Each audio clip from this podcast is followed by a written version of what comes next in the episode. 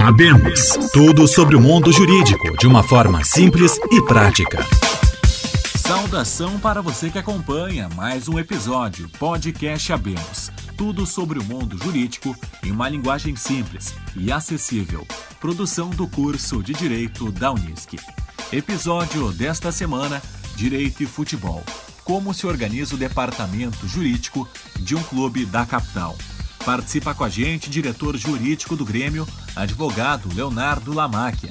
Seja bem-vindo. Como começou essa caminhada dentro da área jurídica no futebol? Bem, Eduardo, uma alegria falar contigo, com todo o público que nos acompanha nesse podcast. Eu sempre tive, como torcedor apaixonado que sou do Grêmio, uh, o sonho de poder um dia trabalhar para o meu clube do coração. E eu tenho dito, eu tenho três atividades que são as minhas paixões, falando de atividades. A minha profissão, que é a advocacia, o Grêmio e a criação de animais, que eu também sou pecuarista e, e tenho atividades ligadas à área, à área pecuária e também a associações de criadores de animais de raça. Então são as três paixões que eu tenho e que acabo trabalhando, trabalhando nelas, mas que elas me dão muito prazer. Inclusive a minha profissão, que da qual uh, pela qual eu ganho o meu sustento. Então, como, como torcedor apaixonado, eu sempre tive o sonho de poder trabalhar para o meu clube do coração. E, sobretudo, na minha área de conhecimento, no direito, na advocacia. Eu me aproximei do Grêmio uh, em algumas gestões anteriores ao meu início, ofereci, tinha amigos, uh, me ofereci para trabalhar no departamento jurídico, Claro que não era fácil uh, conseguir trabalhar no departamento jurídico, porque já a estrutura já existia praticamente montada, era, era muito dividido entre aquelas pessoas que já se dedicavam ao Grêmio, mas consegui, a partir da gestão do presidente Koff, quando ele retorna agora em 2000 e, acho que foi 2013, passei então a compor o departamento jurídico temos um grupo de advogados que uh, se doavam, doavam o seu tempo para o Grêmio. Nós nos reunimos toda segunda-feira, porque o Grêmio tem uma estrutura profissional no seu, jurídico, no seu departamento jurídico, são advogados contratados, que têm as respectivas especialidades, inclusive e, e, em especial no direito desportivo. E nós somos advogados que auxiliam uh, no debate, na troca de ideias, ajudamos em algumas atividades. Porque antes do modelo se tornar profissional, o, o clube na área jurídica, o formato era esse hoje, uh, sem os advogados internos contratados. Então, era um grupo de advogados gremistas que se doavam ao clube, iam no final da tarde, depois do seu expediente nos seus escritórios. Só que os clubes começaram a tomar um tamanho tão grande os orçamentos começaram a ficar tão expressivos que os clubes brasileiros, os grandes, os principais clubes brasileiros, começaram a profissionalizar suas áreas. Então, quando eu cheguei ao departamento jurídico do Grêmio, volto a frisar, em 2013, se não me, me, me falha a memória, eu uh, já não existia mais essa estrutura antiga. Já existia a estrutura nova, profissional, com os advogados contratados, e nós, um grupo de advogados que nos reuníamos periodicamente e auxiliávamos o departamento jurídico do clube. E depois disso, uh, logo no início da gestão Romildo Bolzan, aí então eu assumi, juntamente com o doutor Nestor Heim, que, que foi quem me fez o convite, que é o nosso vice-presidente jurídico, assumi como diretor jurídico do clube. E aí as nossas atividades, que continuam sendo uh, não remuneradas, nós não somos contratados do clube, né? nós somos torcedores apaixonados que doamos o nosso tempo. Então, nós temos a responsabilidade de fazer a direção do departamento jurídico, de coordenar o grupo de advogados uh, contratados do clube. Nós temos um gerente jurídico que uh, é responsável pelo, pela rotina, pelo dia a dia do clube, e nós tratamos dos temas mais relevantes, dos principais assuntos que o departamento jurídico trata, são divididos conosco, a, a, relação com o Conselho de Administração do Grêmio, a relação com o Conselho Deliberativo, a relação com o Tribunal de Justiça Desportiva. Então, toda essa parte política institucional do jurídico do clube é feita pelo Nestor Heine e por mim. Pois é, uma explicação rápida do que, que faz esse departamento jurídico, mas esse cargo de diretor jurídico se envolve em contratos com jogadores. Recentemente, um contrato multimilionário, Douglas Costa.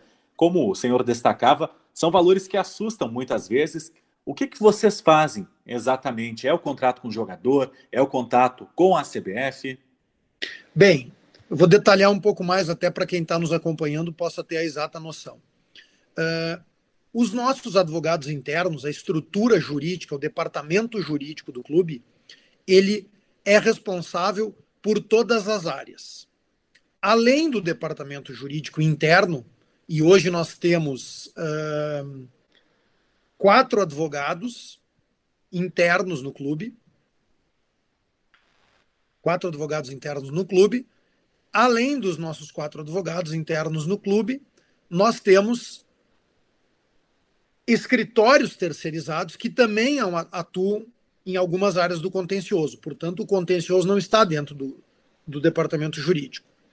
Bem, esses advogados internos, como afirmei, eles realizam todas as atividades. E nós, os dirigentes jurídicos, o Nestor Hein e eu, nós acabamos nos envolvendo, e nós temos um grupo de outros advogados que nos auxiliam também, que não são contratados do clube. Eu destaco o doutor Henrique Dallavecchia, que é aí da região, é de Encantado. Eu destaco o doutor Márcio Floriano, que é também conselheiro do clube, nos ajuda muito lá no departamento jurídico. E mais recentemente também veio somar esforços conosco o doutor Luiz Paulo Germano, que é professor da PUC, é um advogado muito conhecido na área do direito administrativo e também se somou a nós e tem nos ajudado. Então, nós nos envolvemos em todos os assuntos que nós achamos uh, que tenham algum aspecto institucional importante, que tenham aspecto econômico ou financeiro importante. Não necessariamente nós participamos de todos os contratos, porque nós temos, como disse, os advogados internos são muito qualificados, conhecem muito. Uh, na rotina automática, eles fazem tudo. Claro que contratos como o do Douglas Costa e outros contratos relevantes que vão ter grande repercussão na mídia, com valores muito expressivos, os próprios advogados internos do clube, do clube acabam dividindo conosco, nos chamando para reler a minuta, discutir eventualmente algum ponto, alguma cláusula uh, e dar a nossa contribuição. Isso acontece tanto nas questões dos contratos, como acontece também nos julgamentos, uh, alguns julgamentos onde o clube é parte, seja no TJD da Federação Gaúcha de Futebol, seja no STJD, que é o tribunal da CBF, da Confederação Gaúcha de Futebol, uh, em alguns julgamentos que têm uma repercussão institucional grande, nós participamos, discutimos a estratégia e alguns até nós, nós efetivamente realizamos o julgamento, fazendo a ostentação oral uh, e, os, e os despachos com os auditores. Da mesma forma, em relação aos jurídicos, aos escritórios terceirizados.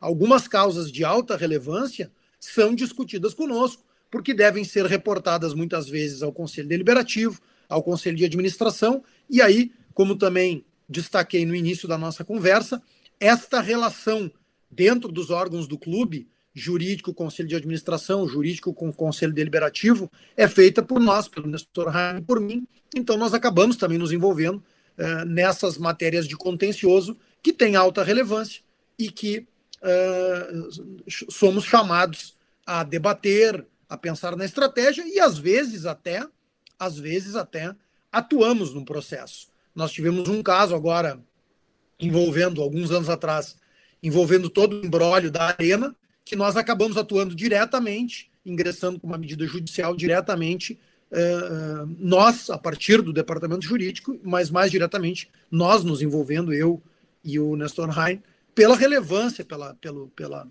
pela importância institucional que tinha aquele caso específico. Então, normalmente, seja do contencioso, ou seja da rotina diária, do contrato ou dos julgamentos na justiça desportiva, todo aquele tema que é sensível, que necessita de um olhar diferenciado ou de uma relação com outros órgãos do clube, nos é, é submetido. E além disso, nós temos reuniões periódicas toda, toda a segunda-feira, toda semana, para estarmos, enfim, a par, fazermos um alinhamento geral entre os nossos advogados internos, uh, saber como é que estão as questões da relação com os escritórios. Na verdade, o clube, o Grêmio, é um dos maiores clubes do mundo. O Grêmio tem um orçamento hoje de praticamente 400 milhões de reais.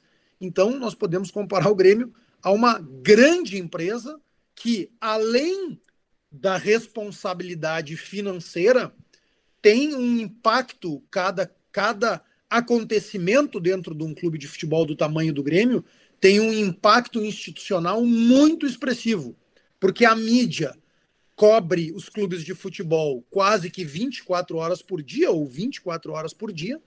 Uh, e além disso, nós temos um elemento que no restante das atividades ele não é tão exacerbado como no futebol, que é a paixão, que é o que move a todos nós, torcedores, dirigentes, jogadores, enfim. Para fechar nosso bate-papo hoje, aquele estudante na graduação que gosta de futebol, essa área esportiva, é um caminho interessante? Como vê esse mercado nos próximos anos? Excelente pergunta, Eduardo. Eu diria para aqueles estudantes que estão nos ouvindo que tenham atenção para o direito desportivo, mas não só para o futebol. O futebol acaba sendo mais conhecido e mais falado dos ramos do direito desportivo. Mas o direito desportivo tem muitos ramos interessantes que precisam de advogados bons para atuar.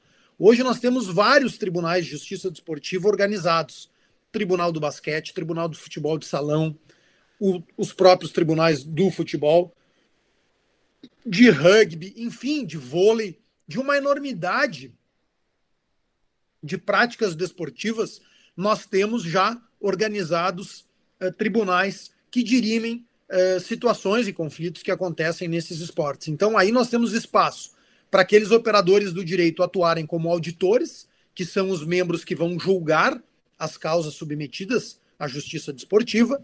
Nós temos espaço nas procuradorias, que são os órgãos de acusação, os órgãos a quem incumbe é, apontar o descumprimento por alguma norma e levar para o tribunal esse, esse apontamento desse descumprimento. E também como advogados de clubes, de uh, pessoas físicas, de atletas. Então, há sim um mercado muito expressivo, muito interessante, a justiça desportiva tem uma outra característica muito peculiar dela, que, é, que a torna interessante. Ela é pautada pelo princípio da oralidade, então nós temos debates muitas vezes nos julgamentos que lembram até aquele formato de filmes americanos, daqueles debates durante o julgamento, porque ela se dá efetivamente por esse por um desses um desses princípios é o da oralidade. E outra coisa muito interessante é que aqueles que labutam na área desportiva, eles podem e precisam buscar é, muitas vezes conceitos em várias outras áreas do direito.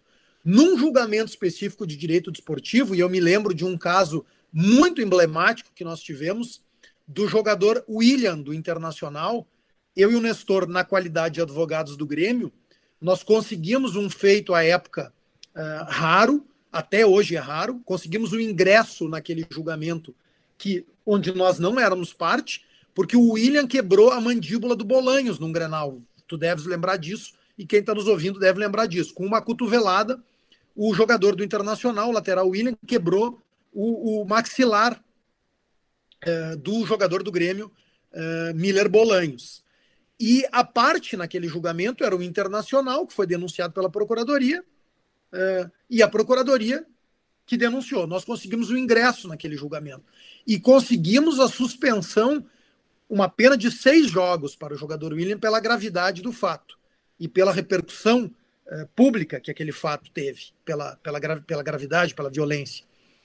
E naquele julgamento, que foi muito interessante, do outro lado, colegas extremamente qualificados, os advogados do Internacional. Então, foi um julgamento duro, com muito muita, muito debate jurídico e onde nós usamos vários conceitos do direito penal, do direito civil.